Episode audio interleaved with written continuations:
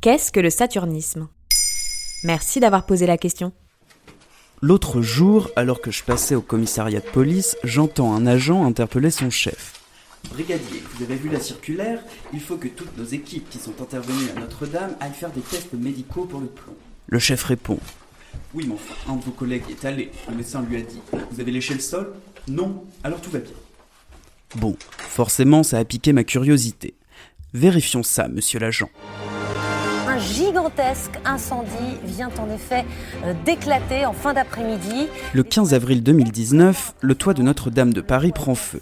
Des milliers de personnes se pressent sur les bords de la Seine pour assister à cette scène surréaliste. Dans les flammes, 300 à 400 tonnes de plomb fondent dans le ciel de Paris. Le problème, c'est que le plomb est un métal extrêmement toxique qui provoque notamment une maladie grave, le saturnisme. Cette maladie est un problème de santé publique ancien, causé entre autres par certaines conditions de travail ou des habitations intoxiquées au plomb.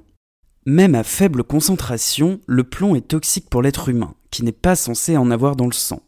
Le métal peut être incorporé par voie digestive, respiratoire ou sanguine entre la mère et le fœtus.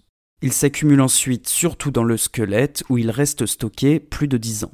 Mais concrètement, qu'est-ce que ça provoque? Chez les adultes et les adolescents, une intoxication au plomb augmente les risques de maladies rénales et d'hypertension artérielle. Elle diminue aussi la fertilité masculine. Mais le plomb est encore plus dangereux pour les femmes enceintes et pour les enfants.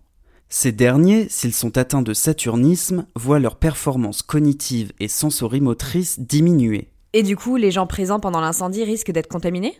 Ce n'est pas impossible l'Agence régionale de santé a déjà révélé qu'un enfant de l'île de la Cité présentait un taux de plomb supérieur au niveau réglementaire. Les quelques prélèvements rendus publics indiquent des résultats assez hétérogènes avec des taux élevés sur certains sols qui vont être dépollués, mais pas de problème avec la qualité de l'air. L'Association des familles victimes de saturnisme recommande aux personnes qui se sont trouvées dans un environnement à risque de consulter un médecin dans les plus brefs délais, surtout pour les enfants et les jeunes femmes qu'ils aient léché le sol ou non. Entendu, monsieur l'agent? Il porte un joli nom, Saturne, mais c'est un dieu fort inquiétant. Voilà ce qu'est le saturnisme. Maintenant, vous savez, en moins de 3 minutes, nous répondons à votre question. Que voulez-vous savoir? Posez vos questions en commentaire sur toutes les plateformes audio.